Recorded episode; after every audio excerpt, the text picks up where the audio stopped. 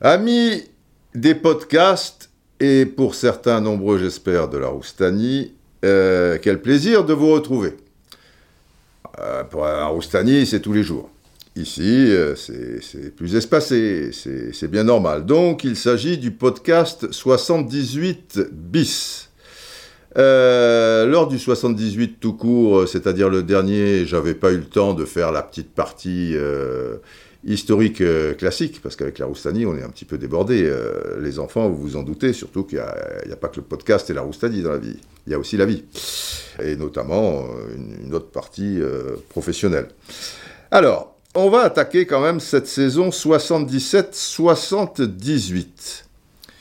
Elle est importante, elle est importante. Parce qu'à l'issue de celle-ci, il y a une Coupe du Monde, à laquelle la France euh, va être invitée, enfin s'inviter aussi, euh, grâce à de, belles phases finales et un match homérique en novembre 77 contre la Bulgarie, dont je vous ai déjà parlé, mais on y reviendra sans doute, euh, peut-être pas dans le 78 bis, dans le 78 terre, on va dire. Dans ce 78 bis, euh, qui s'appelle donc OL Prout Prout, point d'interrogation. Euh, je vais déjà vous parler de la saison 77-78, mais sur le plan national, c'est-à-dire le championnat et la Coupe euh, de France. Une petite parenthèse, OL Prout Prout, point d'interrogation. Si vous êtes fidèle à Roustani, il y avait donc un, un Good Morning Roustani intitulé Prout. Voilà, tu vois. Prout. Sec et efficace, quoi, truc. C'est pas un prout, pot, petit prout, prout, petit prout de, souris, quoi.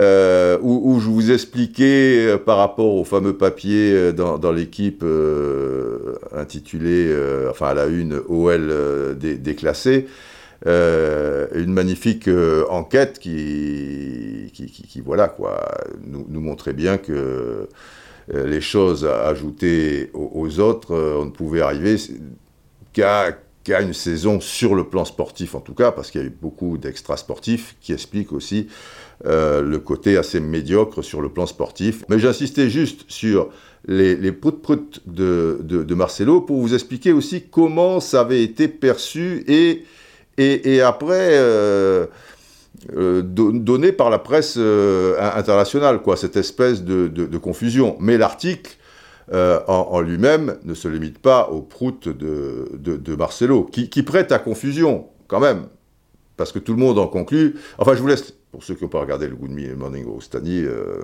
je ne vais pas entrer dans les prout-prout, euh, mais tout à l'heure, on, va insister sur ce papier, parce qu'il y a des perles et, des perles ô combien plus, plus, plus intéressantes, euh, plus passionnantes, plus tout ce que vous voulez, que le prout de, Marcelo. Mais le prout de Marcelo a aussi son importance, puisqu'il va entraîner euh, la, la rigolade, euh, qui, qui- va entraîner donc l'exclusion du groupe de, de, de Marcelo, qui était déjà pas trop en, en odeur de, si je peux me permettre, en odeur de, de sainteté. Cela dit, il y a des proutes qui ne font aucune odeur. Eh oui. Parce que tout de suite, on associe au P une odeur malodorante. Mais c'est assez injuste. Ah, on est très dur avec le P. Il y a des P, voilà quoi. C'est une musique venue de l'intérieur, co- comme euh, dirait Bernard Lavillier. Tu vois? Euh, C'est une musique. Mais c'est vrai qu'en général, elle a des conséquences euh, malodorantes, à plus ou moins grande échelle d'ailleurs. Euh, certains sont dévastateurs, je, le reconnais, d'autres, ça va, on va pas faire de chichi non plus. Mais il, y a le prout qui fait du bruit et, qui se limite à ça. Et moi je dis chapeau bas pour ce type de prout, bien évidemment. On va pas passer le podcast sur, les proutes, euh, surtout qu'il y aura, pas trop de, de, de prout-prout. Et je reviens fermant cette parenthèse à la saison 77-78 sur le plan national et notamment le championnat. C'est important quand même d'entretenir sa culture footballistique ou, ou de la parfaire, oui, enfin c'est un peu pareil, euh, vous me direz, ou de découvrir des choses pour les plus jeunes. Il y a pas mal de jeunes qui écoutent le podcast et, et ça fait plaisir bah, 77-78, ils étaient loin d'être nés. Enfin, pour la prise de la Bastille ou pour euh, Marignan euh, et tout le tralala, ils n'étaient pas nés non plus. Et, pourtant, et pourtant, il faut l'apprendre, il faut, le savoir, tout ça.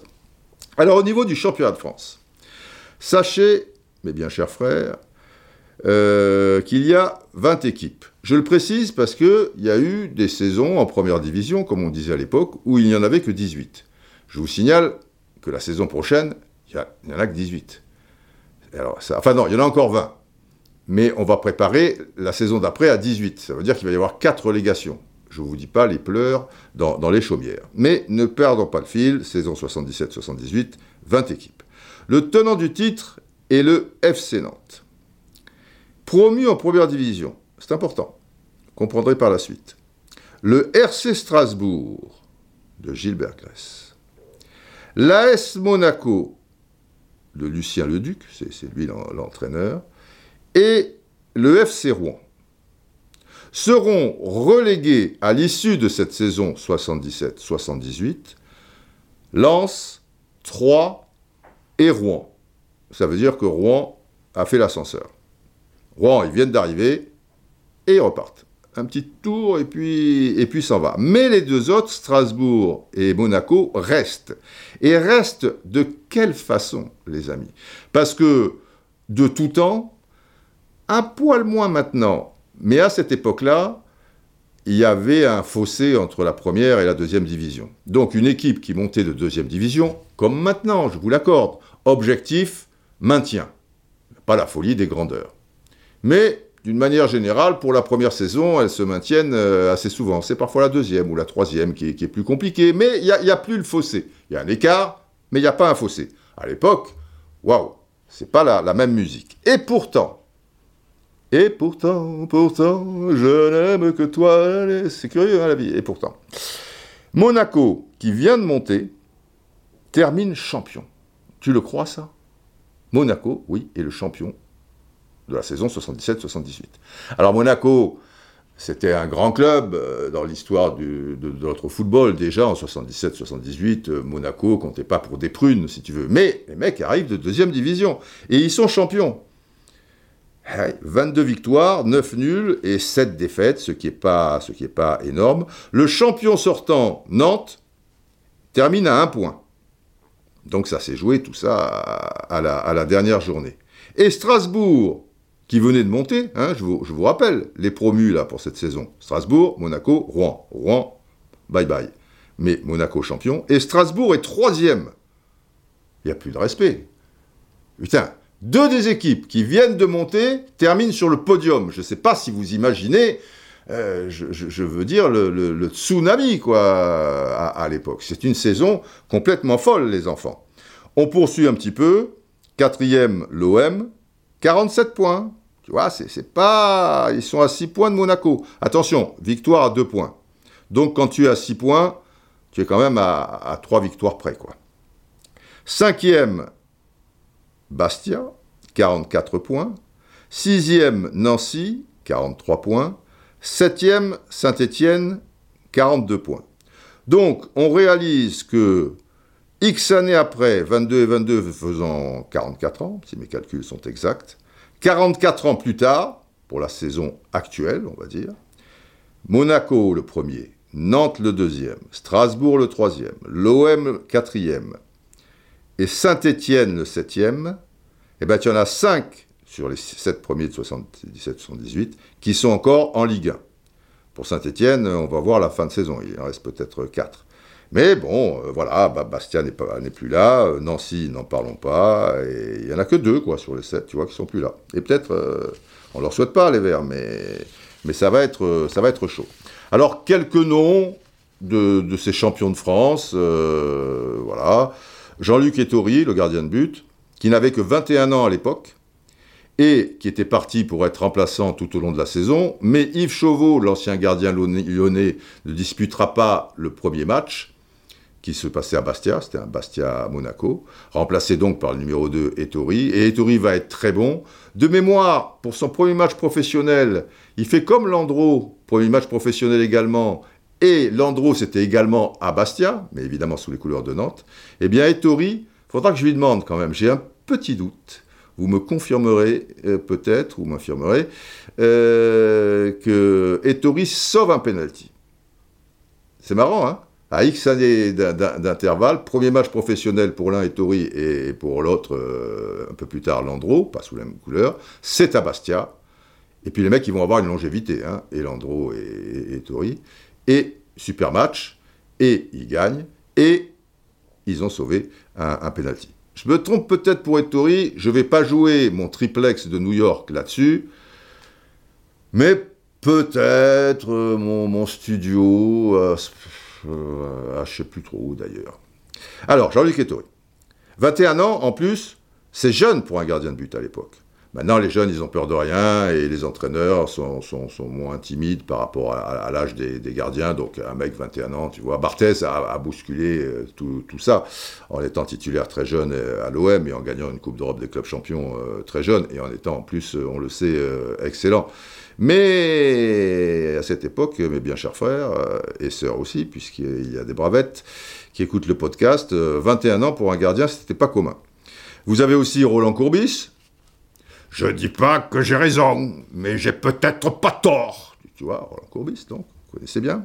Alain Moisan, superbe joueur, technique, milieu de terrain et tout. Jean Petit, qui n'a connu qu'un club, euh, l'AS Monaco, autre époque euh, également, qui était le, le Totti euh, de, l'AS Monaco, si vous voulez, Jeannot.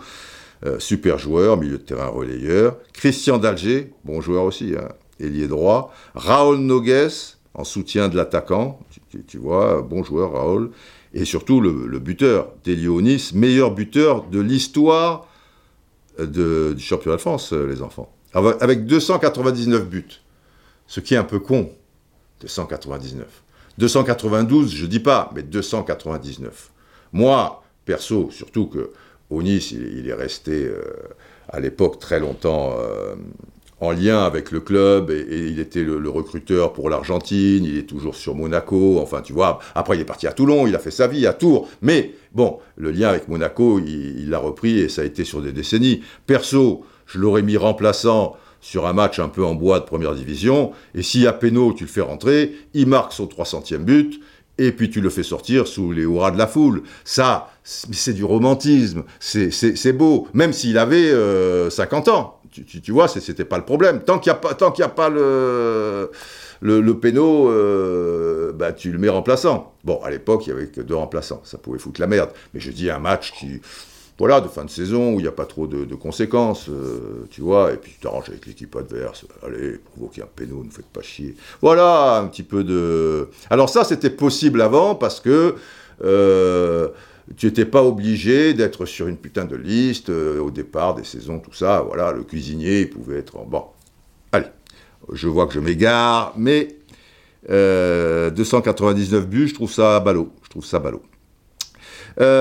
Sinon, alors sinon, ouais, c'est marrant parce que quand je vois la liste des, des, gars qui sont comptés professionnels, alors il y a mon vieux pote Michel Rouquette, avec qui on jouera des parties acharnées euh, sous le même maillot des, Globetrotters du, football. Euh. ensuite, bon joueur, Michel, mais il a, pas, il a joué un petit peu. Mais c'était le 13e homme, on va dire, ou le 14e. Et là aussi, c'est différent qu'aujourd'hui. Aujourd'hui, si tu es le 14e homme, euh, à la fin de la saison, sur 38, tu en auras joué 32.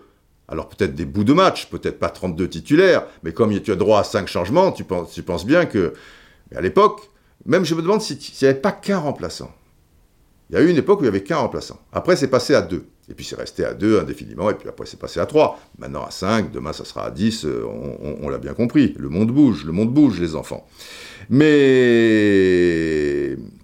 mais en 77-78, il y avait déjà beaucoup moins de blessés que maintenant, parce qu'il y avait moins de matchs, parce qu'il y avait euh, le, les, contacts étaient plus violents, si vous voulez. Il y avait des tacles à la gorge, des choses où pour avoir un carton jaune, il fallait arriver avec un bazooka et arracher la tête de l'autre, quoi, si tu veux. Les, les arbitres euh, laissaient un peu faire. Alors de ce côté-ci, ça, a changé, mais disons que euh, les, contacts, quand ils étaient corrects, quand il n'y avait pas de folie, euh, les, les, mecs mesuraient pas tous 1m85 pour 83 kg de, de, muscles. Tu vois, ils n'avaient pas euh, tous le, haut du corps d'un culturiste. Donc euh, voilà, et puis s'engageait pas pour un oui, pour un non, parce que le jeu était plus lent, mais il était plus technique aussi. Donc tu jouais, tu vois, sur l'esquive, euh, sur, euh, sur, sur la technique, sur le toucher de balle. Maintenant, il y a, y a, des tas de, de chocs qui n'auraient pas lieu d'être. Parce, parce qu'on te dit, les mecs, allez-y, au charbon, au charbon, au charbon, au charbon, au charbon. Euh, et sur chaque ballon, il faut se jeter comme, comme un mort de faim. Avant, il y avait un côté un peu euh, esthétique, euh, un peu comme j'ai fait la comparaison il n'y a pas bien longtemps à l'équipe du soir, on était plus dans l'érotisme que dans le porno, quoi. Maintenant, effectivement, c'est boum, boum, boum, boum, boum, boum. Il n'y a pas d'histoire, mais boum, boum, boum, boum, boum. Voilà, quoi, c'est boum, boum. Ok, bon, très bien, très bien. Les, les temps changent, le, le, monde bouge, euh, qu'est-ce qu'est-ce que vous voulez. Et, et, ce qui fait que maintenant aussi, porno, ben, le porno, le porno, ça t'amène plein de blessures, quoi. Ah, bah oui il y a des inflammations, il y a des inflammations. Et, du coup, ça veut dire que bah, ton 11 majeur sur 38 matchs, il pouvait en faire 36. Et il y avait des petits bouts là qui, restaient pour le 12e, 13e et 14e homme, tu vois, il fallait se, le, se lever tôt. Mais quand je vois la liste, Néanmoins, donc je vois Michel Rouquette, mais je vois aussi Thierry Gudimard, qui était un avant-centre technique euh, talentueux, et Roger Ricor, parce que Thierry, il a, il a pas réussi à faire une carrière finalement derrière. Roger, oui, euh, qui était un bon ailier gauche. Et c'est marrant parce que les deux, pour les connaître, je les connais bien, parce que Roger, je jouais contre lui dès l'âge de, de, de 6-7 ans, avec les poussins de la SCAN, et après plus tard avec les pupilles, et après avec les minimes, et après avec les cadets, peut-être un peu moins avec les juniors, parce qu'il a dû aller au centre de formation euh, de, Monaco, et encore, on rencontrait euh, avec la SCAN, en tant que junior, euh, des, juniors de Monaco, il y avait beaucoup de, de, gars qui étaient au centre de formation. Euh, Gudimar, j'ai fait un un huitième de finale de, Coupe de France cadet contre lui, je me souviens, on avait gagné 1-0, but de Jackie Renoir, en pleine lucarne. Jackie Renoir, c'est marrant les souvenirs de gosse, et, évidemment. Quand les mecs ont fait carrière, mais j'en discutais avec des, pros ou, anciens pros, euh, et qui ne partaient pas dès l'âge de 13 ans. Ils partaient, on va dire, dans un centre de formation ou un club pro vers 15 ans. Donc ils avaient quand même des, souvenirs euh, conséquents de, matchs terribles au niveau de, leur club euh, amateur euh, quand ils avaient 12, 13, 14 ans. Moi, je me souviens encore de certains matchs en poussin. Tu vois, poussin, tu, dois avoir 7-8 ans. Je me souviens justement d'un match contre le Cavigal, là où jouait Roger Rucor avant d'aller à Machin, où on fait un partout euh, au stade des Hespérides. Donc je vous parle de ça, les enfants. Euh, ça a euh, plus d'un demi-siècle. D'accord? Et je me souviens très bien, je vais éternuer. Ah, oh là là là là, il y, a des. C'est comme l'épée. Il y a des P que tu peux contrôler, puisqu'on est un peu dans le prout-prout, si, si, si tu veux. Ça fait un peu mal au bide, mais bon, c'est la classe, je contrôle, je contrôle. Putain, j'ai une envie terrible de machin et truc, mais il y a du monde, il y a un machin je suis un mec classe, je, je contrôle le P. Et il y en a, alors là c'est con, tu passes pour un con, tu, vois, tu fais un, geste un peu con, tu te courbes et plout Bon, ça c'est le prout, qu'est-ce que tu veux, tu, n'y pouvais rien, et les gens le comprennent bien, tu, es plus gêné qu'eux-mêmes, quoi. Et... Et il y a des choses, pourquoi je suis parti dans le, le contrôle, tu peux plus contrôler? Je ne sais plus pourquoi. Mais j'en reviens à ce match de Poussin. Je me souviens d'un match aux Hespérides 2, parce qu'il y avait les Hespérides 1 avec la belle pelouse. Alors là, c'était pour les gros matchs et quand tu es un peu plus âgé, tu vois. Et les levées de rideau et tout ça, alors là, c'est le Graal. Tu, tu, tu, quand tu sais que tu vas faire un lever de rideau euh, aux Hespérides, euh, qui a les pros qui jouent après en deuxième division, mais après, quand tu sais aussi que tu vas le faire à Nice, au Stade Duré euh, ou au Monaco, le match que je vous, parle, là, le huitième de finale gagné, but Jackie Renoir en pleine lucarne, patati patata, c'est au Louis II, en lever de rideau. Je crois que c'est un Monaco-Nice en, en Coupe de France, on devait être en janvier ou un truc comme ça. Et, et Espéry de 2, bon, c'était du stabilisé, mais c'était, c'était, voilà, c'est pas grave, c'était notre stade euh, chéri. Et, je me souviens du, but de François Claveau, marqué pas souvent des buts, c'était un milieu de terrain chez nous, que je, que je vois toujours quand je descends à Cannes, on rigole et tout, on parle pas de son putain de but, mais euh, voilà, on parle de la vie, de, tout, enfin si vous voulez. Et, je me souviens du but de François Claveau. Et je me souviens que c'est la première fois que je me battais, euh, je me prenais la tête avec Nanou Fekino un bon joueur du Cavigal, mais casse-bonbon. Et, on était chaque fois, il y avait une grosse rivalité. Il est parti peu cher. J'ai appris ça un jour à Saint-Laurent-du-Var. On parlait à un mec, un ancien du Cavigal, et j'ai dit eh, Nanou, qu'est-ce qu'il devient? C'est parce qu'on le surnommé Nanou. Elle me dit Nanou, peu cher, il est mort, tu te crois ça? La vie des hommes, les, enfants comme ça. Et donc Roger devait jouer ce match-là, et, on fait un partout. C'était une grosse équipe hein, à l'époque au niveau jeune, le, le Cavigal. Et Jacques Renoir, je vous raconte l'anecdote, parce que la vie est faite d'anecdotes et le football, c'est ça qui est beau, c'est la vie. À la mi-temps du match contre Monaco, c'était un match dur, hein, ils, avaient, une grosse équipe, ils avaient Barral, qui, va faire une carrière pro quand même, qui sera international junior, ce Gudimar, et, des tas de jeunes qui étaient déjà en centre de formation, tu vois. Et, à la mi-temps, Jackie Renoir, qui était notre ailier droit, qui, était un gars assez émotif, et il avait du mal et tout, et il dit à notre entraîneur mythique, Monsieur Pierre euh, il dit Monsieur Ayot, Monsieur Ayot, parce qu'il a une petite voix comme ça, euh, Jackie, Monsieur Ayot, je veux sortir, je m'en sors pas et tout.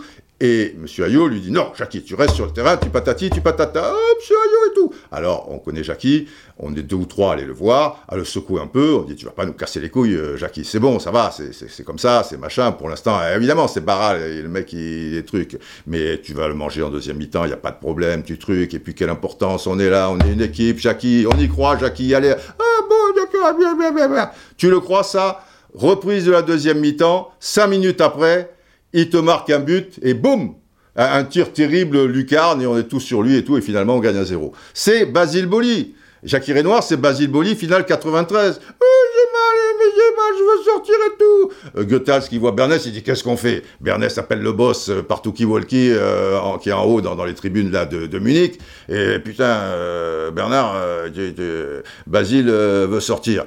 Et le boss, il dit Basile reste. Alors, Jean-Pierre Bernès dit à Goethals, euh, Basile reste. Alors, euh, bon, là, les soigneurs vont, vont s'occuper de lui, et vous dites, il reste, et les soigneurs arrivent, machin, Basile, ouais, ouais, bah tu restes, hein, tu, te démerdes, tu ne fais pas chier, tu restes. Et quelques minutes plus tard, la tête de Basilou, et l'OM a jamais les premiers, et machin, c'est la même histoire, c'est la même histoire, mais va pas chercher midi à 14h, ces histoires, on les connaît tous, et on l'a vécu pour certains, voilà, Jackie Renoir, bien avant, devait être en 75, tu vois, donc euh, tu, as 18 ans de, Munich et c'est pareil, et c'est pareil, et c'est toujours pareil, et quand c'est comme ça, c'est beau, c'est beau. Bon, bref. Et donc, Gudima et Ericor, contre qui on joue régulièrement, machin, eh ben, ils ont été champions en 77, 78. Euh, voilà. Alors, c'est du jamais vu. Attention. C'est du jamais vu. Je, vous ai dit, une équipe qui arrive de deuxième division en première, il n'y a plus de respect, les mecs sont champions. Ça aurait pu arriver une fois. Tu vois? Eh ben non, c'est du jamais vu. Et, ça a été chaud quand même, hein. chaud les marrons.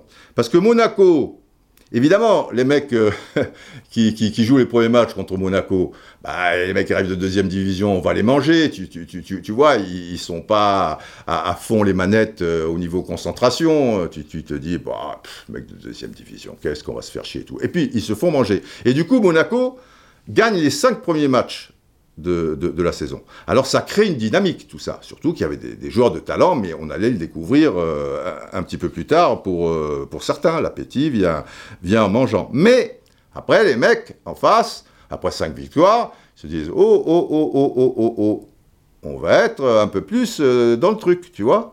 On va pas arriver, la fleur au fusil, les mecs arrivent de deuxième division, c'est des ploucs, des paysans, voilà, il suffit de mettre le pied sur la pelouse. Oh, oh, oh, oh, oh. Et du coup, c'est plus compliqué pour Monaco, qui termine quatrième à la trêve.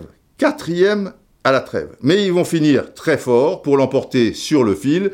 Et comme il n'y a qu'un point d'écart, bah, ça se joue sur le, dernier match. Alors Monaco, en plus d'avoir ce petit point d'avance, ils avaient un goal average favorable. Mais Nantes, pour son dernier match, va écraser Nice 6 à 1. Alors est-ce que le rival niçois a fait tous les efforts pour machin? Enfin, je sais pas, euh, truc. Euh, enfin, bref, si, euh, Nantes avait été champion, j'aime autant vous dire que ce Nantes-Nice aurait été scruté d'une certaine manière, quoi. Et après, à la loupe, peut-être tout. Encore que c'était pas retransmis en direct ces matchs-là. Donc il y avait juste une ou deux caméras qui filmaient. Va savoir si le mec a fait l'effort, a pas fait l'effort. bon, bon, bon. Donc, en gagnant 6 à 1, ça veut dire que au goal à virage, ils sont passés devant. Et d'ailleurs, euh, Monaco, dans le même temps, battra Bastia 2-1 au Louis II. J'y étais, bien sûr, mais là, j'y étais professionnellement, puisque ça faisait deux, ans que j'étais euh, dans, ce métier euh, à, TF1. Puis c'était génial, quoi. Tu, vois, moi, régional de, l'étape, même si je me devais d'être neutre, mais, évidemment. Et, à la fin, avec ce 6-1 et juste un but d'écart, de 1, et ben le, meilleur goal à il est pour Nantes, plus 34 et plus 33 pour Monaco. Donc, j'aime autant vous dire que les dernières minutes au Louis II, euh, quand tu savais, parce que les transistors existaient quand même, hein, ça va, on n'était pas à l'âge de la pierre, c'est pas parce que les matchs n'étaient pas complètement euh, filmés, machin, que euh, de l'autre côté, c'était 4-1, 5-1, 6-1. J'aime autant vous dire que les dernières minutes au Louis II, ça, ça tremblait sévère. Mais Monaco l'a fait. Je constate que j'ai fait un petit peu long avec des, petites histoires, mais c'est ça, le football est fait de petites histoires. Euh, Boli, euh, ben, ben, Basile Boli, Jacques Renoir. D'ailleurs, je devrais les réunir, puisque je les connais bien euh, tous les deux, et faire une photo. Ça serait beau, ça, hein? Tu mets Basile, Jackie, et en bas, tu mets même combat, et tu racontes l'histoire. Euh, c'est la grande histoire du football, euh, les enfants. Et comme j'ai fait un peu long et que euh, le gros de ce podcast va être sur le, le prout-prout, point d'interrogation, même si on ne parlera pas du prout en, question, ça a été déjà fait dans un Good Morning Roustani, je vous propose de vous parler de la Coupe de France dans le 78 Terre. Et maintenant, nous allons entrer dans le vif du sujet. Rouler tambour, sonner trompette.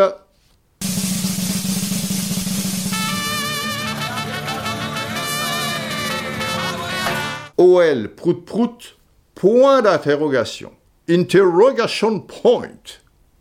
Alors, euh, s'il s'agit de, l'équipe, euh, le quotidien l'équipe, le mardi 10 mai 2022, à la une, euh, Lyon déclassé, et des grosses photos de Jean-Michel Aulas, de, Peter Boz, euh, et puis un petit peu les joueurs en bas, etc., etc. Je tourne la page, et là, on, va voir certaines choses. Je ne vais pas vous relire euh, l'article, euh, encore que, mais, mais, mais, des passages, et, puis en, discuter relax, parce que c'est aussi la, la, vie du foot, et quand ça tourne pas bien et que ça part sur de mauvaises bases, mais si vous voulez mon avis, les racines euh, de l'Olympique lyonnais d'un point de vue sportif étaient pourries depuis un bout de temps. Et certains résultats flatteurs ou euh, match, il euh, y, a eu de la bouillie, il y a eu de la bouillie, mais il y a eu, tu, vois, des, des, matchs comme ça, euh, voilà, qui, euh, je sais pas, une victoire contre Manchester City, une qualification miracle, parce que la dernière seconde, un but de deux pailles au Vélodrome, et puis après, finalement, pas la peine de passer par les phases des barrages, parce que le troisième, ça veut dire l'anglais a gagné la Liga Europa, Chelsea, ou je sais pas trop quoi, et finalement, hop, à l'arrache, tu termines troisième, et, et, etc., etc., des, tas de, petites choses euh, qui ont caché la forêt, quoi. Et, derrière, la forêt, euh, elle n'était pas folichonne. Euh, il y a un paquet de, choses qui n'allaient pas, tu vois. tu as de la poussière sous le tapis, puisque le tapis, bah, il y a une, ligue, qualification en Ligue des Champions, il y a, y a un, top 8 là qui, pop, qui est pas si mal, parce que bon, tu élimines la Juventus, et puis après, boum, tu élimines Manchester City, Sterling, machin, nini, là, là. Bon, bah, après, c'était des, bons matchs, hein, sur le coup, mais l'ensemble, les enfants, l'ensemble, euh, laissait entendre quand même que tout ça, c'était euh, un château de, cartes, quoi. Alors, le titre de l'article qui va faire trois pages, euh, c'est une saison à l'envers. Pour garder le ton un petit peu et pour que ça rime, perso, une saison en enfer, on n'était pas loin, quoi. Une saison à l'envers, ça, pourrait être à l'envers, Dagobert, nous, nous y sommes. Alors, cette enquête, parce que c'est une enquête, quoi, et puis euh, c'est pas rien, euh, elle est menée par euh, Vincent Duluc, Hugo Guillemet et Hervé Penaud, qui, sont des, journalistes affirmés, que vous connaissez, je, suppose, et qui suivent Lyon de, de, très très près, quoi. Et pas que Lyon d'ailleurs, mais Lyon notamment. Ça commence avec le recul, c'est une saison de vertige, une saison noire aux incroyables ressources euh, narratives, et, c'est tout à fait ça. Et un peu plus loin, il est marqué, c'est celle-là qu'il aurait fallu filmer de l'intérieur, c'est celle-là que l'on va essayer de, raconter. C'est vrai que, quelque part, tu en fais une, petite saga, quoi. Tu mets ça sur Netflix, euh, c'est un, triomphe annoncé. Si Netflix avait placé ses, caméras cette saison à Lyon, voilà, tu, tu, tu, bats les records. Surtout que l'article démarre très fort. Alors, dans le Good Morning Roustani, j'ai insisté sur le prout-prout et pas les conséquences du prout-prout, mais comment il, avait été euh, vu, perçu par la presse étrangère, mais aussi par le Kidam. Parce que ce qui est dommage là-dedans, c'est qu'il y a le prout-prout gate, hein, ok. Euh, il y a le Watergate, il y a le Monica Gate, euh, il y a le Prout Gate. Ça, il n'y a, pas de doute là-dessus. Et le Prout a la conséquence suivante, c'est que Marcelo rigole, et, il rigole notamment que deux de ses partenaires dont je connais les noms, mais je ne vais pas vous les citer, euh, on, s'en fout de, ça. On ne va pas individualiser les, choses, rigole aussi, ça entretient un peu tout ça, alors qu'au même moment, euh, Léo Dubois faisait un discours un peu mobilisateur, si, tu veux, tu vois, il est capitaine, tu vois, il jouait encore un peu, euh, enfin, même beaucoup à, ce moment-là, titulaire indiscutable, et, tu as explosé à Angers 3-0 et tu aurais pu en prendre plus, et, puis tu as explosé dans tous les domaines sur, la pelouse, euh, donc Dubois fait machin, et là, il y a Prout, et ça rigole, à la limite, le Prout, il y a, peut-être que, les trois, celui qui l'a fait, et les deux, autres qui rigolent avec Marcelo, qui l'ont entendu, mais la conséquence du prout, c'est qu'il rigole. Et que d'un autre côté, tu as des mecs quand même qui, qui, font la gueule, euh, un capitaine qui essaie un petit peu de trouver les mots, et, grosse rigolade dans, un coin des, vestiaires. Donc, elle est là, la, la, confusion. Et elle est très bien expliquée dans l'article. Mais ça se transforme par il a fait prout, il est licencié. Alors là, évidemment, c'est pas la, même chanson. Même Boz en a parlé récemment, dit oh c'est incroyable, c'est n'importe quoi au truc, mais il, le prend d'une, de, le, le, P est, pris, si vous voulez, d'une mauvaise manière. Après, sans P, il n'y a pas de rigolade. Donc le P a sa petite importance, euh, les enfants. Mais ce qui est dommage, c'est que l'article est passionnant et qu'évidemment, c'est le prout qui l'emporte. Eh, c'est comme ça le P, le P, euh, le P ne laisse pas insensible aussi les enfants. C'est l'histoire de la vie, c'est l'histoire du P, c'est toujours pareil. Mais c'est le reste. Et l'article démarre à vitesse grand V. Il n'y a pas de round d'observation. Parce que quand je vois le début de l'article, tu te dis, c'est pas possible. Ce n'est pas possible. It's not possible. No es possible, Seigneur. Et pourtant, si dans le royaume de l'Olympique lyonnais, dans l'institution même, c'est possible. Mais c'est pareil, on n'y est pas, les mecs sont pris de court, il y, a un truc, tu, vois, nous on voit ça. Quand tu vois les choses de l'extérieur, bien souvent dans la vie, tu le crois pas. Quand tu es à l'intérieur, tu, vois, tu es, dans la lessiveuse, et, ben tu, c'est un peu parfois du délire. Et vous allez comprendre. Ça commence il y a un, intertitre là, très joli, en bleu puis en rouge. Nomination du nouvel entraîneur, Galtier fait faux bon. Alors il cherche un entraîneur pour succéder à Rudy Garcia. Ok, très bien. Qui il? Jean-Michel Aulas, président. Euh, Vincent Ponceau, le directeur football. Alors il a le titre de, directeur du football de, de l'Olympique lyonnais, alors qu'il est tout sauf football. Il est très fort pour rédiger les contrats, d'un point de vue juridique, dans son domaine, il paraît que c'est un crack, et il est même sollicité par, d'autres clubs. Mais il n'est pas du tout football. Le mec n'est pas du tout football, il est directeur du football, quoi. Tu vois? C'est... Voilà. Tu n'as jamais, pétri le pain, quoi, et tu es, directeur de, la boulangerie. Étonnant. Alors après, si tu fais les contrats avec les, gars, qui, les femmes qui travaillent à la boulangerie, c'est différent. Mais lui, il est directeur de la boulangerie. Donc c'est lui qui, s'occupe d'acheter le, le, pain et te dire euh, bah ça c'est un bon pain, ça c'est un mauvais pain, euh, celui-là il faut qu'il soit plus gros, euh, la baguette je la vois plutôt avec un sourire. étonnant. Déjà c'est étonnant, mais on sait pourquoi ça a été fait et pourquoi Jean-Michel Aulas a fait ça. Parce qu'il prend un directeur sportif, pas n'importe quel directeur sportif, enfin pour être directeur sportif, il prend la légende de l'histoire du club. Et la légende de l'histoire du club, c'est donc un footballeur. Et ce footballeur, c'est Juninho. Il prend pas, je ne vais pas citer de noms de joueurs qui sont passés par Lyon, euh, pour pas être euh, médisant, si vous voulez. Mais il prend pas Pierre-Paul Jacques, là, où le mec qui était... Il prend Juninho, il prend la légende. Et la légende, il le met directeur sportif. Donc directeur sportif, comme son nom l'indique, il est directeur du sportif. Tout ce qui est sportif, c'est lui. Ok.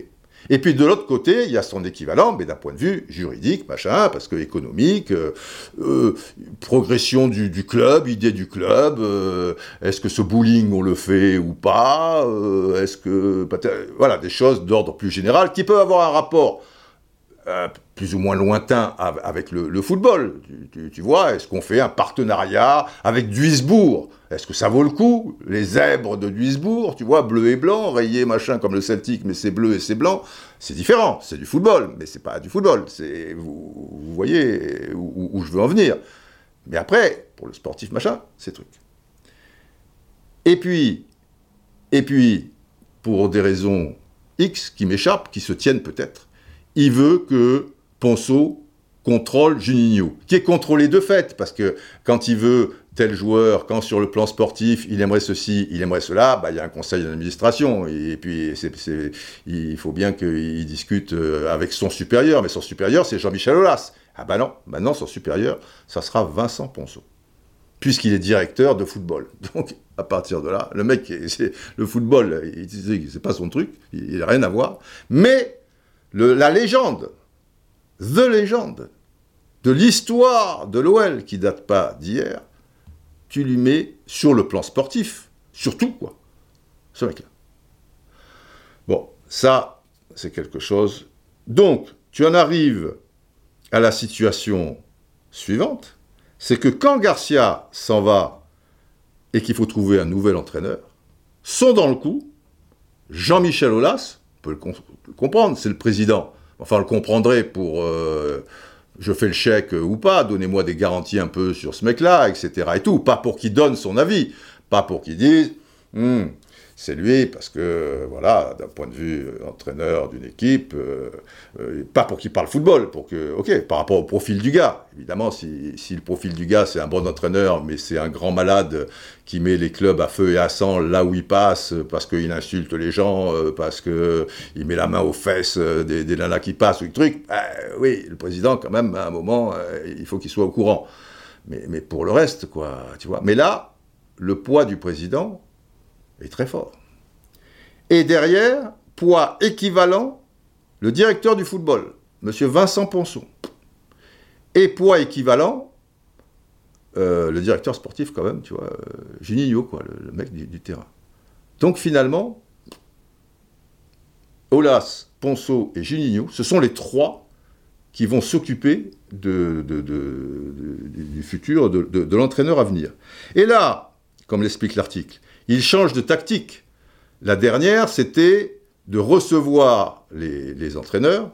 Alors, il l'avait fait avec Gourvenec, avec Blanc, avec Garcia, machin, d'échanger de avec eux. voilà, qu'est-ce que tu proposes? Ah bon, c'est comme ci, c'est comme ça. Et puis après, il se faisait un avis. Là, non. Ils veulent aller droit au but. Donc, c'est en amont, et sans parler avec euh, l'intéressé ou les intéressés, qui doivent faire leur choix. Une fois qu'ils ont fait leur choix, ils vont voir le gars. C'est possible ou, ça l'est pas. Alors en premier lieu, ils voulaient Galtier. Et c'est là où tu vois, et à travers l'article aussi, que Juninho n'a aucun poids. Parce que les entraîneurs que souhaite euh, Juninho, il en veut un en particulier, et après une deuxième lame, et puis si c'est pas possible encore pour les deux premiers, un troisième.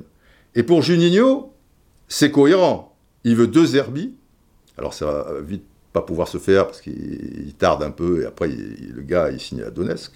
Il veut Gajardo et en troisième position Boz. Je veux dire c'est cohérent parce que les trois cités ont la même vision du football à certains détails près. D'accord? Mais en face, tu as deux autres gars.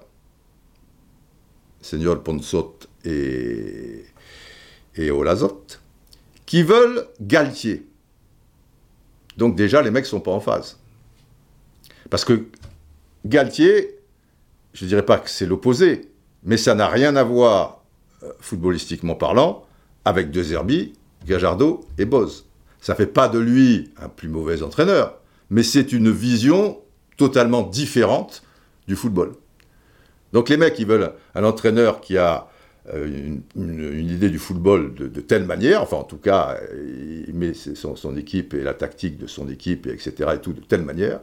Et vous avez un directeur sportif, le, troisième larron, là, ben lui, il est à l'opposé de tout ça. Enfin, les, trois sont déjà, euh, tu vois, outre le fait que, j'insiste, je vois pas ce que les deux ont, à faire là-dedans euh, d'un point de vue purement footballistique. Alors, ça, alors là, je, vais lire. Après, il dresse, il dresse chacun une liste de candidats, donc chacun un machin, et il les compare et ils font un classement. ils font un classement, voilà, dédié, dada. Et quand tu entends ça, tu as l'impression que c'est pas le ballon d'or, quoi. Euh, tu vois, le, bon, toi, tu as mis celui-là 9 points, tu as mis celui-là. Mais ça ressemble un petit peu. Enfin, c'est un peu bénéil, quoi.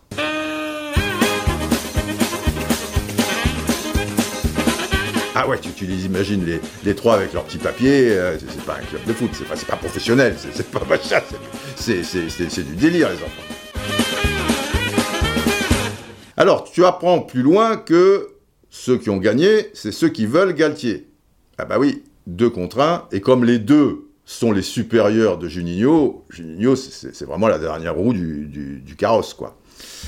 Et, et, dans un restaurant étoilé, il y aura un, dîner euh, secret qui est, qui est organisé, euh, la Villa Florentine, euh, où, Galtier va rester entre 2h30 et, 4h du matin, euh, indique, euh, jusqu'à 2h30. Voilà, non, lui, il reste jusqu'à 2h30 du matin, indique l'article. Et les agents de Galtier, eux, ils restent jusqu'à 4h.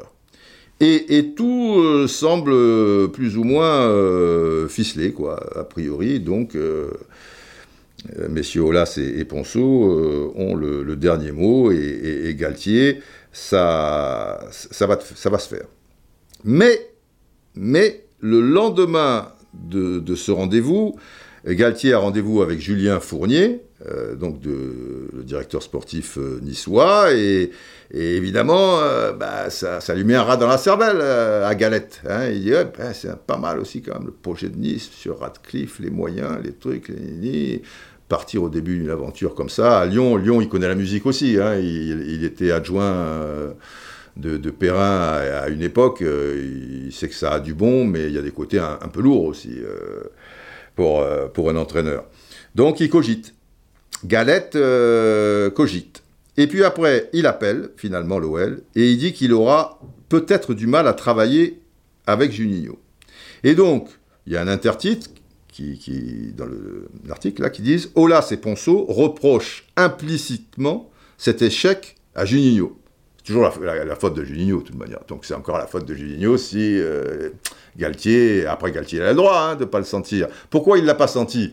Parce que Garcia a chargé Juninho dans la presse, en disant Juninho ceci, Juninho cela, il a qu'à être entraîneur, bah là, euh, il m'a compliqué la vie plutôt que l'arranger, etc. Euh, quoi qu'il en soit, évidemment, quand tu es galette, tu dis ça, et donc tu, tu dis, voilà, peur qu'avec Juninho, il y ait des soucis et trucs, et, il file sur Nice. Et donc pour les deux autres, eh ben, c'est la faute. le nez par terre, c'est la, faute à Voltaire. Dans le, nez dans le ruisseau, c'est la faute à Rousseau. bref, et là, c'est la faute à Juninho. Bon, bim. Déjà que c'était, pas très simple. Et finalement, bon, bah, se mettre d'accord pour, pour, Boss. Euh, on, connaît la suite. Alors, Boss, l'article précise. Euh, euh, je vous donne des détails de l'article. Hein. Il, y a quand même plein, de choses. C'est, très riche. Mais Garcia était quand même un peu raide. Tu, vois, c'est, pas, c'était pas youp la. Hein. un, peu raide comme garçon. Voilà, c'est le, c'est le truc. Euh, c'est le mot employé. Et après le passage parfois un peu raide de Garcia, je cite, le nouvel entraîneur, Boss, donc, fait apprécier un côté humain et chaleureux ainsi qu'un discours séduisant. Sous-entendu, Garcia, un peu raide, c'était moyennement euh, humain et pas chaleureux des masses euh, non plus, et le discours à, avoir. On continue comme ça l'article, donc Boz, machin, mais après, après les transferts, c'est compliqué et ça va un peu saboter le, boulot quoi, de, de, euh, qui a réclamé longtemps un avant-centre, on le sait, etc., etc. Et là, et là, a priori, c'est le boulot de, Ponceau et, et Olas hein, de, régler les transferts à partir du moment où, il y a une demande et que, tout le monde tombe d'accord. Et là, alors, tout semble réglé le 30 août pour Gaëtan Laborde. Euh, en fin de matinée, je cite, hein, toujours, quand Lyon envoie à Montpellier une offre de 11 millions d'euros, plus 4 de bonus, mais Montpellier voulait 15 plus bonus, bon bref, mais l'OL, et là c'est tout, à fait étonnant, ils donnent plus de nouvelles. Ils disent plus, bon, bah, continuons à négocier, on négocie pas, ils disent ni oui, ni non, ni blanc, ni noir, et Rennes, euh, eh ben, tu, vois, en profite, et à l'arrivée, la board bah, qui était, comme le dit l'article, dans l'expectative, eh ben, il file euh, en Bretagne, quoi. Et voilà. Alors, bon, euh, il y, a quand même Emerson qui arrive, euh, Shakiri, Boateng sur, sur le fil, Boz est très, très persuasif et tout, mais après, on n'était pas au courant que Boateng faisait l'objet d'un procès pour coups et blessures sur sa compagne en Allemagne, donc, comme dit l'article aussi, rien n'a été pensé ni anticipé. On est, et c'est étonnant pour un club comme Lyon, et c'est là que tu vois que ils ont perdu un peu le fil les, dernières saisons, c'est qu'on peut reprocher plein de choses euh, à Jean-Michel Aulas, mais justement, c'était le gars qui avait plutôt un, coup d'avance, qui connaissait ses dossiers, et en général, c'était pensé et anticipé. Et bien là, c'est sûr que quand les mecs, ils ont dû ouvrir le journal et se dire, tiens, Boiteng, sa femme, bim, il va au tribunal, juste quelques jours après avoir signé à Lyon, ça fait, ça fait un peu désordre. Mais alors, mais alors, mais alors, y a-t-il un pilote dans, dans, l'avion? Et puis, et puis, euh, il y, a, y, a, autre chose. Euh, alors là, ils disent, bon, des détails, euh, on préfère Diomandé, de Boateng, machin, la légère constante, sa plainte, bon, je, lis en même temps, hein, Alors voilà, euh, Boz reste quand même sur les fesses de carences tactiques et techniques de quelques-uns des joueurs.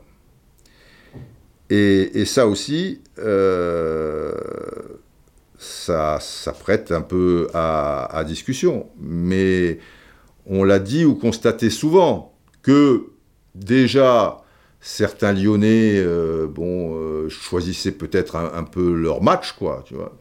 Parfois, sur des rencontres contre des adversaires peu prestigieux, on les sentait pas des masses concernées, où il y avait des absences, en tout cas, pendant les matchs. Mais, moi, je pense l'avoir souvent dit, et je suis peut-être pas le seul à le voir, même si je l'entends pas tant que ça, finalement. Il y a des carences, alors tactiques, je ne sais pas, euh, je ne connais pas suffisamment le club de l'intérieur et les joueurs pour, pour ça, encore que on peut le deviner quand même. Mais technique, oui. Il y a quand même des joueurs, techniquement, c'est pour une équipe qui vise le, podium. Vous me direz, certains seront sur le podium, il y a des trucs, euh, certaines, certaines faiblesses euh, techniques de, certains. C'est un peu lié maintenant à la, Ligue 1 de, de, nos jours, mais un club comme Lyon, quand même, tu vois, c'est. Ah ouais, ouais, c'est. Et donc Boz est, surpris. Voilà. Lui, il a travaillé bon, avec euh, les, joueurs de l'Ajax, forcément. Si tu joues à l'Ajax, la technique, euh, tu vois, et la tactique, et après avec des clubs euh, allemands, bon, bah, manifestement, techniquement et tactiquement, être, ça devait être supérieur, mais dit l'article, mais moins d'un an plus tôt, un, un, effectif très comparable, donc avec aussi peut-être ses limites tactiques et techniques, était champion d'automne. Alors là, Chacun a sa sensibilité footballistique. Hein. Vincent, Hugo, euh, Hervé, je ne discute pas. Et puis après, comme, comme ils écrivent à trois, je ne sais pas lequel des trois, mais je peux poser la question tranquille quand, quand je les croise, écrit ça. Là, je mets juste un petit bémol, parce qu'un effectif très comparable était champion d'automne. C'est vrai que le, gros de la troupe est, est resté, on peut dire que c'est un peu comparable, mais on oublie toujours deux pailles, quoi. Et de fait, ben pour moi, c'est pas comparable. Et ce Lyon d'aujourd'hui et ce Lyon d'avant, qui était champion d'automne ou qui a fait le Final Eight ou toi, le Lyon avec deux pailles et le Lyon sans deux pailles, c'est presque le jour et la nuit. Parce que deux pailles, je le répète souvent, c'est un mec, il te marque des buts. C'est pas rien. Vous me direz, Dembélé en met aussi. Mais il a, lui, un sens tactique et il participe au jeu. Dembélé, par rapport au jeu, je trouve qu'il n'a pas le sens du jeu. Et que, des fois, tu lui donnes des ballons euh, après pour les revoir. Il y a eu des petits progrès ces derniers temps, mais il n'a pas après le, niveau technique pour avoir euh, pour, euh, pouvoir parfaire ses, ambitions, à supposer qu'il voit un peu mieux le jeu maintenant. Et c'est capital parce que c'est quelqu'un qui marque des buts de paille. Mais c'est quelqu'un qui t'en fait marquer presque tout autant. Pourquoi? Parce que c'est quelqu'un qui participe au jeu et qui fait le lien entre le milieu de terrain et l'attaque et aussi les autres attaquants. Ça veut dire, en un mot, que c'est une pièce incontournable. Il marque, il fait marquer, mais il fait le lien. Et donc, les milieux de terrain bah, sont meilleurs avec lui. Parce que c'est sûr que Paqueta, euh, quand il était là, ou peut-être aujourd'hui euh, Ndombele, euh, Cacré, etc., ils sont meilleurs s'ils prennent appui sur, euh, sur Depay, qui, qui font les 9 dixièmes du temps, même dans des conditions difficiles, plutôt que sur Dembélé. Et c'est pour ça que là, je dis, en perdant Depay et en ne le remplaçant par personne, Lyon a perdu en qualité énorme, enfin quelque chose d'énorme. Et je crois qu'avec Depay, cette saison, même s'il y a eu tous ces couacs et ces merdouilles, euh, parce qu'il y, en a eu d'autres, tu pouvais viser le podium. Parce que c'est pas pareil. Après, après, mentalement, moralement, tu lâches pas, tu t'accroches, tout ça, c'est l'effet papillon, euh, si, vous voulez. Alors là, bon, voilà. Pour tout le reste, c'est super génial. Là, bon, après, moi j'ai mon avis. Les, gens, là, la sensibilité footballistique ou l'approche des choses, ou truc. Euh, chacun est, libre, euh, bien entendu. Mais c'est intéressant de savoir que, que Boz, si vous voulez, putain, il dit merde. C'est ça les joueurs, tactiquement, tactiquement, mais lui, mais lui, mais lui, mais lui, mais lui. Après arrive le, prout de, Marcelo, qui en dit un peu long aussi euh, sur l'ambiance et sur le degré d'implication parfois de, de certains joueurs. Il y a d'ailleurs un peu plus loin dans l'article, je ne sais plus trop où, où, Shakiri explique que maintenant qu'il est parti, c'est peut-être plus facile de, parler évidemment quand on est à l'extérieur, qu'il y a des joueurs qui se jalousent, des joueurs qui se détestent.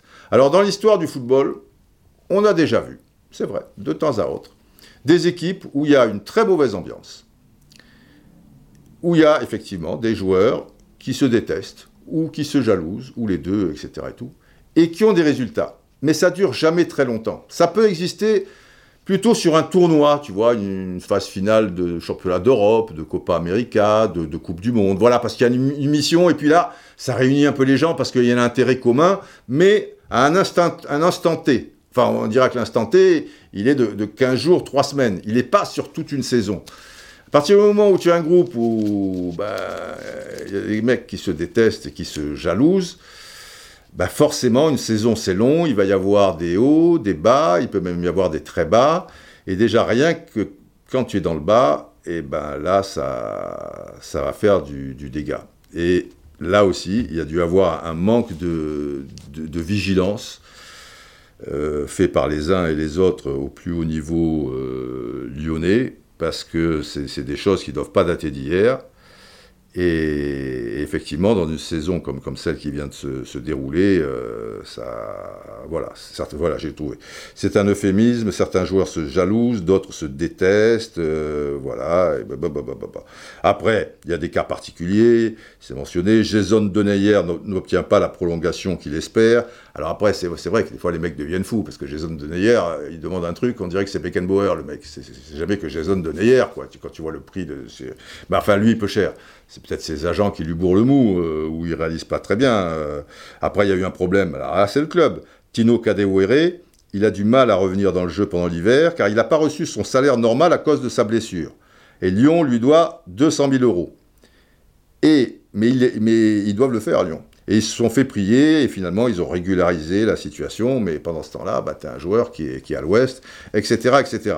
Derrière, dans l'article, et d'une manière très précise, arrivent les incidents en tribune, et là, oh là, c'est contre vent et, marée. C'est vrai qu'il y a eu l'histoire a l'histoire avec les supporters tout au long de la saison, c'est pas rien, parce qu'il y a l'histoire de la bouteille, bouteille avec paillettes, et puis après, il y a l'histoire à, à Charletti. Donc, tout ça, et Olas contre vents et marées, tu sens que Olas, il est un peu seul, bizarrement, dans, ce club, quoi. Et il doit faire face à, tout ça. Et, et ça ne doit pas être facile, quand même ça ne doit pas être facile quand même. Bon, c'est lui qui a, qui a, voulu être seul aussi, enfin même s'il y a des actionnaires qui, qui, l'écoutent sans doute, euh, on va y venir euh, aux actionnaires, et qu'il a quelques collaborateurs, mais, tu sens qu'il fait tout, euh, et peut-être trop, et que peut-être peut-être il n'est pas suffisamment entouré, mais s'il n'est pas suffisamment entouré, c'est peut-être parce qu'il ne le, veut pas aussi, c'est sa manière de fonctionner, ça, a marché à un moment, et c'est vrai aussi que c'est bien qu'il y a un vrai chef qui tranche, mais on sent et toujours, toujours lui qui, va au front, tu vois. C'est vrai que pour ça, Juninho, on lui a reproché un peu directeur sportif après des défaites, tu vois, peu de temps après son arrivée à Saint-Etienne notamment, machin, il voulait pas parler, machin. C'est bien que de temps en temps, euh, Olas, il, puisse un peu respirer. Mais est-ce que c'est pas Olas aussi qui veut tout faire? Je sais pas. Ponceau, il est présent maintenant aux conférences de presse je veux dire, euh, il me paraît avoir le charisme d'une huître, quoi, tu vois. C'est pas grave en soi, c'est pas son métier, euh, parler devant les caméras, il doit pas aimer ça. J'ai cru oui dire que euh, pour vivre heureux, vivons cachés, je comprends ça tout à fait, c'est pas son truc. Mais là, du coup, il est obligé d'être en première ligne.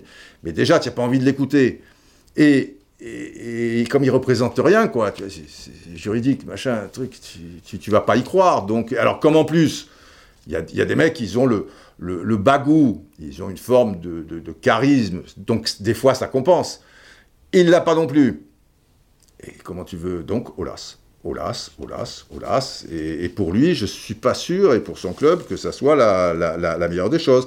Quand il y avait un gars comme Lacombe, la Combe, c'est le football. La Combe, il connaît la, presse. Euh, les, gens l'apprécient. Euh, il connaît le football sur le bout des doigts. Tu, tu es à l'écoute. Il va te sortir une connerie à un moment. Effectivement, les, femmes, euh, leur place, c'est en cuisine. Bon, qui, n'a pas commis de conneries dans, sa vie. Mais, de manière générale, ça peut donner, tu vois, ça peut permettre à Olas de, respirer un petit peu par ailleurs. Mais là, mec, il est un peu seul sur, sur le bateau. Alors, départ de Juninho, un séisme inattendu. Ça, c'est le titre de ça. Ils ont été pris de court. Tiens, Depay, j'avais mis de côté, je fais une parenthèse. Depay, pour dire que il n'a pas super bonne presse en France, et je comprends pas, quoi, vu le joueur qu'il est, c'est pas, pas Messi ou Ronaldo non plus, hein, on, est bien d'accord, mais pour la Ligue 1 et pour machin, et chiffre à l'appui, et combien de fois, au moins sur deux saisons, il a sauvé euh, Genesio en, faisant des triplés et des buts à la dernière seconde, et en veux-tu, en voilà, sur, euh, sur deux saisons, alors que Lyon euh, n'allait pas être sur le, podium. Et c'est de paille qui a fait le machin. Mais on n'en tient pas trop cas, tu, vois. Et c'est quand même un mec qui, dans une grosse émission, a été traité de clown. De le mec qui a dit, euh, et le mec qui a dit ça, c'est quand même un mec qui a un certain nom aussi, tu vois, qui dit, oh, c'est un clown ce mec, machin. Et c'est le danger des émissions comme ça, où on parle à tire larigot, en veux-tu, en voilà, et à celui qui parlera plus loin, plus haut, plus fort, ou les trucs. De paille, il se fait traiter de clown. Vous remarquerez que les gens qui se font traiter de clown sont toujours des étrangers. C'est rarement un international français. Je n'ai pas le souvenir d'un international français en activité, ce qui est le cas de Paille par exemple, de se faire traiter de clown dans des, émissions euh, qui ont pignon sur rue, ou euh, et, par euh, une personne très, très connue. C'est toujours les étrangers. J'appelle pas ça du racisme, hein, c'est pas ça le truc, mais c'est pratique, parce que tu sais que de paille, il s'en tape. Lui, il fait son rap, il fait ses, vidéos dans la neige avec son chien et, des vêtements je veux dire, un peu étonnant euh, parfois, et, et, trucs, donc c'est facile. Mais c'est gratuit, puis ça fait pas avancer le débat, et puis dire, putain, Depay c'est un clown, putain, mais si Depay c'est un clown, dans le sens, euh, voilà, footballistiquement, hein, c'était footballistiquement. Un, peu aussi en, tant qu'individu, tu attaques l'homme, tu, te gênes pas. Mais c'était aussi footballistiquement, c'était un clown, machin, le mec, bon. C'était une parenthèse. Donc, départ de Juninho, un séisme inattendu. Mais avec tout ce qu'a pris le mec dans la gueule avec la personnalité de Juninho, tu la connais. c'est quelqu'un de particulièrement émotif, euh, avec des côtés un peu euh, psychorigides. Euh, C'est-à-dire que si tu fais venir ce gars-là, et tu le fais venir sur sa réputation, etc., sur son nom, et là tu découvres, merde, putain, le mec il est pas facile, hein. Le mec il peut être un peu susceptible, hein. Le mec il est entier, hein. Le mec, euh, il, est émotif. Hein. Le mec, il est plus que professionnel. Il est peut-être un peu trop jusqu'au boutiste, machin ou quoi. Je peux comprendre qu'il soit pris de court. Mais Juninho, quand il était joueur, et il n'est pas resté euh, trois mois à Lyon, c'était le même homme. Il est brut de pomme, Juninho. Il, est comme ça, avec ses avantages et ses défauts. Mais tu le fais venir, tu sais que tu vas être euh, confronté à ça. Alors quand tu lui fais deux petits ponts, trois râteaux et, et deux crocs en jambes, tu penses bien qu'à un moment, il n'est pas complètement euh, fou, tu vois, il engrange, il engrange, il engrange. Et à un moment, il va péter un câble. Et c'est ce qui t'est arrivé. Mais ce qui m'étonne, c'est que l'article montre effectivement que les dirigeants lyonnais, alors les dirigeants lyonnais, euh, il n'y en a pas 36, hein, c'est euh, Olas et Ponceau, et ben pour eux, ils n'en reviennent pas. Ils pensaient que le mec, il allait avaler des tonnes de, couleuvres, comme ça, pendant trois ans de contrat. Ah, une grosse couleuvre, c'est pour Juninho, euh, table 4, euh, monsieur Juninho, une grosse couleuvre. Ah, une de plus, eh bien, je la mange, truc. Puis à un moment, eh ben, il, je veux plus de couleuvres. Voilà. J'en ai déjà trop mangé, je vous ai prévenu, j'ai machin ou quoi, euh, voilà. Maintenant, euh, maintenant euh, c'est la vipère qui, qui va prendre le dessus, voyez-vous. Et, mec, Gouverner, c'est prévoir. Et c'est là où je dis, tout était pensé, anticipé, que Jean-Michel Aulas, mais des fois, et c'est quelqu'un de, brillant, n'en doutons pas, mais il y a tellement de trucs qui lui tombent sur la tronche. L'âge est, là euh, au- aussi, hein, tu es peut-être moins performant, euh, c'est sûr, euh, à 70 ans, euh, enfin il en est peut-être pas loin, euh, qu'à qu'à 50, et peut-être maintenant tu es un peu moins entouré qu'à une époque, tu vois, tu avais la combe, tu avais un peu houillé, tu avais un peu de trucs, je parle pour le football en tout cas, tu avais... Et puis, la bête n'était pas aussi monstrueuse, et puis, euh, bon, vaille que vaille, bon, tes supporters, il y avait des problèmes, mais tu arrivais à gérer ça, le football était différent, le truc, enfin, il y a des tas de raisons, mais là, tu as l'impression, putain, les mecs, évidemment qu'il va exploser. Moi, je me disais, parce que j'avais des, des- retours de, de- certains contacts là-bas euh, sur place et tout, mais je me disais, connaissant Juninho, son caractère, mais il explose quand ce garçon? Et j'attendais, tu vois, pour moi le compte à rebours était commencé depuis longtemps. Et quand il a explosé à l'antenne euh, d'RMC, euh, pff, alors j'étais tout sauf étonné, hein, perso, et pourtant je ne vis pas au quotidien euh, là-bas, tu vois, mais eux ils ont été surpris, ils ont été surpris. Et il y a quelque chose de très intéressant, et qui montre que pour Juninho, c'est cuit. Euh, dans une réunion, alors là, on est toujours dans l'article, dans une réunion à trois avec Olas, euh, ah oui, alors pour, que vous compreniez, hein, juste avant, Juninho, qui n'était sans doute pas fait pour le poste, estime que l'OL ne l'a pas aidé à l'occuper, ce poste donc, et il pointe la responsabilité de Ponceau. Ok. Dans une réunion à trois, c'est-à-dire euh, le président euh, Vince, euh, Vincent Ponceau et Juni, Juninho, donc voilà, avec Olas, il lui lance même à l'intersaison. Donc là, ils sont trois et Juninho balance à Ponceau. Je ne t'aime pas et toi non plus, mais on doit travailler ensemble. Et moi, je trouve ça très bien. Et perso, après chacun a son, voilà, sa perception des choses. Je préfère que quelqu'un en face me balance son truc, et alors là, on va discuter, et c'est la seule manière pour moi d'avancer. S'il me fait des petits sourires devant, des petits trucs, je sais pas trop quoi penser et tout, et si c'est après pour me donner un couteau dans, le dos, on va pas euh, avancer.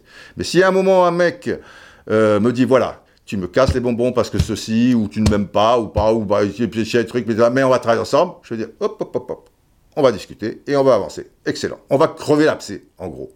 Et là, Juninho donne une occasion terrible pour que l'abcès soit crevé. Tu vois, qui se démerdent les trois. Et maintenant, il faut avancer. Mais on doit travailler ensemble. Parce que le fond du fond de tout ça, c'est que Juninho aime l'OM. L'OM. C'est un lapsus, tu vois. Y aurait-il qu'un Olympique? Ben non, il y a deux Olympiques. Il y a l'OM et l'OL. Juninho aime l'OL. Il l'a profondément dans les, veines. Le lion lui est même tatoué sur l'avant-bras. Et donc, ce qui le, le fracasse, c'est de, voir certaines insuffisances, que ce soit au niveau des joueurs, que ce soit au niveau des approches de certaines choses et tout ça et tout. Et ça le détruit. Le mec, c'est pas je m'en foutiste, je veux dire, il a Lyon dans la peau. Bon. Et ça, c'est important. Et là, il te donne l'occasion, avec Ponceau, les deux ne s'aiment pas. Mais pourquoi ils ne s'aiment pas aussi? Déjà, ils sont différents, ils sont trucs, c'est la vie des hommes, ça, c'est machin quoi. Mais parce que le troisième Lascar, si je peux m'exprimer ainsi, il a mis une situation bancale et il a fait en sorte que Juninho, eh ben, dans, cette situation, euh, ne soit pas effectivement, non seulement dans, les meilleures conditions, mais ne puisse pas s'en sortir, puisqu'il a au-dessus de lui quelqu'un qui va plutôt lui compliquer euh, la vie, et il n'est pas venu pour ça, euh. Il est venu pour le sportif, mais il a quelqu'un au-dessus de lui pour euh, le sportif. C'était pas le deal. Il n'a pas dit tu auras quelqu'un qui comprend rien au foot. Enfin, c'est pas son truc. Voilà, il aime ça, comme le Kida aime ça. Il a compris un peu les règles du jeu, mais enfin, on va pas aller trop loin. Il dit là, le mec, c'est un juriste. Par contre, il est fort dans son truc, machin, ils n'ont pas dit ça au départ. C'était pas ça le deal. Mais ils vont dire parce que sinon il vient pas, euh, Juninho. Donc le truc a été rendu bancal quand même par Olas. Et qu'après, les deux ne s'aiment pas, qu'ils soient différents sur le truc. C'est comme ça. Mais là, il te donne une occasion de crever l'abcès. Et là, s'il te balance ça, même si ça peut paraître brutal, mais là, c'est bon. Ça veut dire que toi, Ponceau, enfin, il me semble, mais après, je me projette parce que je, le mets avec ma mentalité euh, et avec l'état d'esprit que j'ai.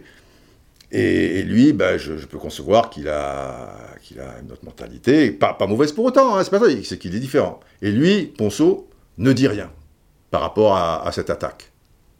Au lieu de, allez, ok, on y va, allez l'OL, tout ça et tout, on va trouver la solution. Ouais, on est différent, ouais, machin. Mais tu sais pourquoi on est différent aussi? Parce que machin, et ça, tu dois me l'accorder. Et tu vois, et que Olas, même, il remet le truc. Les enfants, allez, on est là, allez l'OL, l'institution, et tout. Mais bien sûr qu'on va travailler ensemble. Mais putain, Vincent, déride-toi un peu, machin. Mais je comprends, truc et tout. Génie, génie, tu vas peut-être un peu loin. Moi, tu, tu, le prends par le cou, là, tu le ramènes. Tu dis, génie, génie, le lion, le lion. Eh, oh, c'est quand même la lionne aussi qui fait le boulot et truc. Toi, tu es le lion, ouais, mais tu dors, le lion. Sais pas, tu vois un truc, il se passe quelque chose, et tu en ressors lessivé, tu dis putain, je vais bien dormir, je vais même pas bouffer, je vais pas pisser, je vais même pas faire le moindre paix, tu vois, mais j'ai le truc, putain, demain ça sera un autre jour, ça y est et tout. Ponceau dit rien, et Olas dit rien. Ah bah alors. Et, plus loin dans l'article, le débat tendu va plus loin, mais il va plus loin le lendemain, parce que là, il n'y a rien. Enfin, il doit y avoir trois pets de cerise, quoi, si j'ai bien compris puisque ça n'aboutit à rien. Et le lendemain, Juninho recevra un mail de son président qui lui demandera de s'excuser auprès de Ponceau. Ce qu'il n'a pas fait, précise l'article. Ah ben alors là, tu as la deuxième lame, là, si tu veux. Non seulement tu trucs, mais toi, tu, tu, tu, tu, vois, tu veux crever l'abcès, tu machin. Allez, bon, ça, tu aimes pas, machin, mais on va trouver ensemble. Eh ben là, eh ben là c'est cuit. Et, et après, toi, tu es étonné que le mec explose à un moment, connaissant déjà, je, répète encore, euh, sa, personnalité, quoi. Tu, vois, le mec, il a pris tout ça, tout ça, il se prend le dernier truc, un mail, tu vois, le mec, il peut pas prendre son, téléphone euh, au las et, dire à, à Juninho, Putain, Junie, euh, tu, as fait trembler les murs, là, tu fais truc et tout. On parle pas aux gens comme ça, au machin. Qu'est-ce que tu... il, lui envoie un mail pour machin truc. À partir de là, si tu fais truc comme ça, avec des gens, je, perçois un peu la personnalité de, de Juninho, avec des gens comme ça, ah, derrière, bah, ça pourra qu'exploser. Hein. Et ça a explosé, les mecs sont, étonnés. Bon, bref. Euh, après, il y a le communiqué surprise de Cédou, la fin d'une époque. Bon, je, vais essayer de retrécir parce que moi, ce que je vous propose, c'est, de, lire l'article, de, vous le procurer. J'ose espérer que, vous êtes abonné euh, sur, euh, sur l'équipe.fr. Si ce n'est pas le cas, c'est une grave erreur. D'autant plus que les abonnés de l'équipe.fr ont deux mois gratuits de la Roustanie. Donc pour les mecs un peu bouchés, tu vois, du, ciboulot qui disent j'y vais, j'y vais pas, j'y machin, bah t'as deux mois pour voir. Euh, bref, mais derrière, ce qui fait mal aussi, c'est que, quand je disais, il est esselé, ce pauvre euh, président, euh, le communiqué surprise de Sédou, la fin d'une époque. Ça veut dire qu'il va apprendre par un communiqué, pas de vive voix, là aussi c'est pareil, par un communiqué, que les deux actionnaires principaux de l'Olympique lyonnais, Pathé Donc ça, c'est doux. Et IDG Capital, ils ont chacun 19,36, enfin il y en a un qui a 19,36 euh, d'actionnariat au niveau actionnariat, et l'autre il a 19,85. Grosso modo, ils ont 40% euh, de l'actionnariat OL à O2. Donc tu vois, c'est du poids lourd là. Et lui, il apprend ça par, euh, un communiqué surprise, Jean-Michel Aulas. Et alors que, alors, bon, pour euh, IDG Capital, machin, on peut concevoir, là, c'est des gens qui sont arrivés par business, etc. et tout. Mais c'est d'où Il est depuis très longtemps avec euh, Olas. Et, ils sont main dans la main, quoi, je, veux dire, même s'ils sont aussi de, personnalités euh, différentes, de, tout ce qu'on veut. Mais c'est doux. il était déjà à l'époque de Sonny Anderson. C'est pas hier, Sonny Anderson. C'est lui qui a poussé pour le faire venir, qui a avantagé, qui a arrangé les choses et tout, en 1999. Tu vois, tu as un gars qui est avec toi depuis 23 ans, même si vous êtes différents, mais il est toujours là moment difficile. Il, est intéressant à consulter. Il est, tu vois, que c'est quelqu'un d'un certain niveau, euh, Monsieur Sédou. Bon, c'est pas avec lui que tu vas faire la fête, hein, parce que dans l'article, il, est marqué cet homme austère de peu de mots, entre parenthèses, sujet, verbe, complément, déjeuner en moins d'une mi-temps. Et ça rime. Ça, c'est pas youplaboum. Hein. Ah, ça, si c'est youplaboum, non. Si tu pètes devant Monsieur Sédou, un bon P durant le, petit quart d'heure de bouffe, ça ne passera pas, il faut le savoir. Pas de prout euh, avec monsieur, monsieur Sédou. Et, donc, euh, voilà, il était consulté. Alors, tu dis quand même dans l'article que, monsieur Sédou, il a longtemps été consulté pour le choix des entraîneurs. Quel club quand même. Putain. Décidément, tu en consultes des gens qui n'ont rien à voir avec le football, pour le choix des, entraîneurs. La vache, tu m'étonnes après que... Bon, enfin bref. Euh, et, à qui il faisait passer un entretien d'embauche? trafic. Le mec, sans déconner.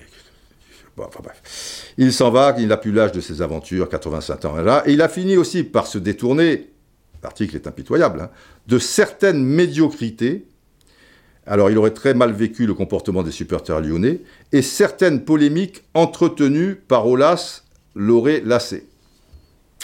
Donc pour Jean-Mimi, c'est dur, et tu es déjà bien seul, et tu as donc euh, ben, ton principal collaborateur, euh, entre guillemets, même si c'est pas au quotidien comme, comme, les autres, si tu veux, et ben hop, c'est par un communiqué, tu vois. Alors l'article dit, et appris par un communiqué son partenaire historique le quittait. Waouh Donc il découvre tout le temps les trucs, euh, Jean-Michel Le truc inattendu de Juninho, le truc inattendu du partenaire, le truc inattendu des supporters qui deviennent fous, le truc de machin, le truc. Et là, au beau milieu de la foule, tu vois, au beau milieu de la foule, un dimanche après-midi, comment lui dire, comment lui faire comprendre d'un sourire, putain, par un communiqué. Tu me diras, il y a, des mecs qui quittent leur femme, et, inversement, il paraît que c'est déjà fait par un texto. Tu vois? Ben Alors là, si vous me permettez un prout de, de, vraiment de, déception, quoi, par texto, tu vois, c'est pas la classe. Qui avait fait ça? Il y, avait un gros poisson qui avait fait ça par texto, ça avait fait un, désastre, parce que ça, c'était su. C'est vrai que c'est pas très classe. Hein? C'est pas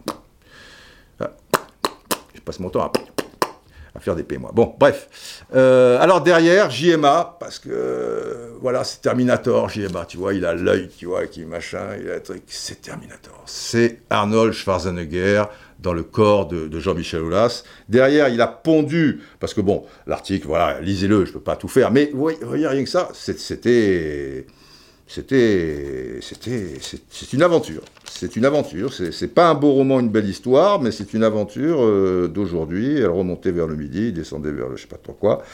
Et ouais, comme on disait au début, c'est celle-là qu'il aurait fallu filmer de l'intérieur.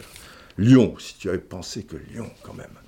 Et, et donc Jean-Michel Aulas, peu de temps après l'article, il a fait un long communiqué parce que quand il y a quelque chose qui les dérange un peu, euh, Lyon en général c'est les rois du communiqué. Hop, derrière il faut communiquer ou ils te descendent le truc. Mais là, pas, il ne parle pas de l'article, comme quoi, hein, ça, doit être, on est quand même à 98% sans doute de, toute la, vérité, ce qui est souvent le cas d'ailleurs. il n'a pas fait un commentaire sur l'article, pas, machin, il a peut-être envoyé quelques lieutenants, tu vois, mais, pas plus. Et il a fait un, long communiqué qui, signe euh, à la fin, parce que des fois c'est signé par l'institution euh, olympique lyonnais, si vous voulez, là c'est signé par Jean-Michel Aulas et tout, où, eh ben, il, est un peu sévère à son encontre, enfin sévère, tout est relatif, mais, je veux dire, il est, plus posé, il reconnaît certaines erreurs, c'est un article qui est, bien pondu, je, trouve, et moi, qu'est-ce que vous voulez? Euh, respect quelque part et tout, s'il peut réparer, euh, parce que là, on part de loin, euh, vis-à-vis de la bourse ou je sais pas trop quoi, je sais pas, mais il, est, offensif, quoi. Et, on sent qu'ils vont mettre des, moyens conséquents, des moyens conséquents. Ben, ça, va être en matière de, de transfert, j'imagine, mais alors attention à pas se planter là et d'anticiper un petit peu les choses, mais mais il repart, qu'est-ce que tu veux? Il repart, et, chapeau à lui, depuis, depuis 35 ans, euh, de ce côté-là, on ne peut pas dire que c'est pas un battant. Hein. Le, mec, et c'est respectable. Le mec, c'est pas au premier coup de vent qui, met un pied euh, ou un genou euh, à terre. Le, Jean Mimi est, toujours là, ben on, va suivre de, près. Et, vous voulez que je vous dise Eh ben, je, souhaite qu'il réussisse, qu'il n'a pas commis d'erreur. Mais ces erreurs-là, on les a mis un peu en exergue, on a machin, on a truc. Euh, mais c'est aussi le. C'est de l'humain tout ça. Les, gens qui, réussissent euh, pensent tout le temps que c'est quelque chose finalement de, totalement évident et qui réussiraient euh, dans d'autres secteurs et qui réussiront jusqu'au bout. Eh ben non. Et là, ça le rend plus humain, je trouve. Moi, je me souviens d'une personne Bon, je ne vais pas vous, donner le nom et je ne vais pas vous donner l'endroit parce que sinon vous allez découvrir machin, comme c'est une conversation privée. Et, et qui me dit, euh, monsieur, on était un petit déjeuner, machin, tranquille. Il me dit, tu vois, Didier, euh, il était en pleine réussite et il sortait d'un certain nombre d'années de, de, réussite. Et il me dit, Didier, de toute manière, euh, c'était pas très modeste de sa part, hein, mais, mais voilà, tu, perds un peu le fil quand, tu es dans, les hauteurs, tu vois, les cimes, tout ça et tout. Tu, tu, respires pas le même air que, le commun des mortels, quoi. Il dit Didier, tu vois, bon, bah là, j'ai réussi, machin. je pense que je vais changer, mais, de toute manière, je. Je, réussirai dans, même dans d'autres secteurs, même si c'est un secteur éloigné, il euh, n'y a, pas de problème, il y a machin, tu vois. Né pour gagner, quoi.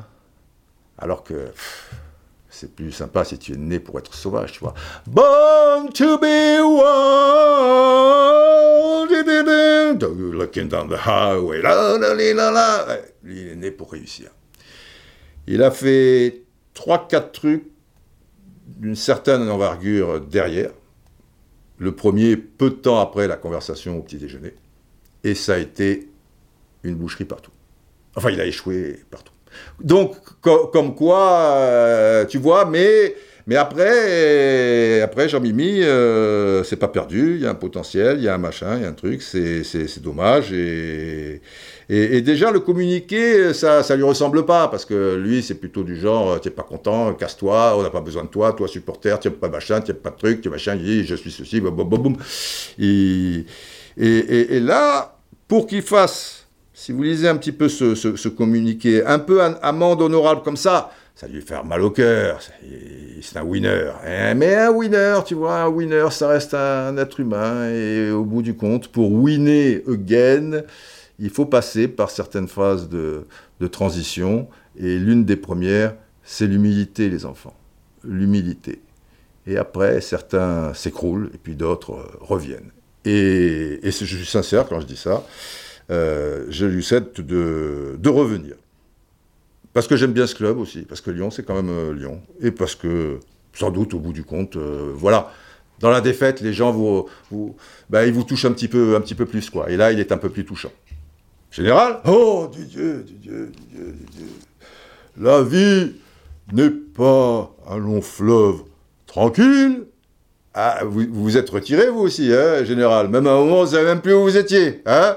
Et Napoléon aussi, il s'est retiré. Enfin, on, l'a un peu exilé, on a truc. Mais Jean-Mimi est obligé de rester. Sinon, qui tient le navire du bateau Le Chinois et, le monsieur Auster, là, verbe complément, je sais pas trop quoi, youplaboum, il est parti. Et en plus, il va falloir déjà régénérer l'actionnariat. C'est oui, oui, oui, c'est vrai. J'ai connu, moi aussi, des moments très difficiles. Mais savez-vous, Didier Savoir quoi? Eh bien, c'est là, c'est là qu'on juge les hommes. Dans la difficulté et au pied du mur qu'on voit, oui, je sais, le maçon. Voilà, voilà. Vive la France Vive la Roustanie Et vive la bave À qui vous souhaitez longue vie au Voilà, ça finit toujours comme ça. Qu'est-ce que vous voulez? Allez, de tout cœur, portez-vous bien et, j'espère qu'on se retrouve euh, en Roustanie. À bientôt.